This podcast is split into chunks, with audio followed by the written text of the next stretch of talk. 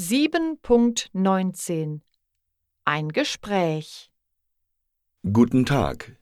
Wie kann ich helfen?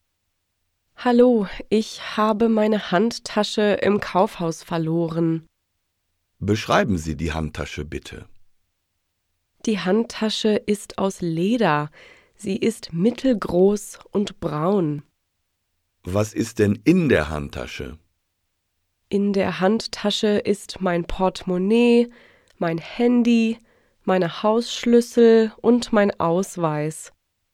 Wo haben Sie die Handtasche verloren? Ich glaube, dass ich die Handtasche in der Umkleidekabine vergessen habe, oben in der Damenabteilung im zweiten Stock. Ich sehe mal nach. Einen Moment bitte. So, eine Handtasche ist hier. Wie heißen Sie? Ich heiße Jansen. Das schreibt man J A N S E N. Ja, auf dem Ausweis steht Jansen. Bitte schön, Frau Jansen, Ihre Handtasche. Oh, vielen Dank.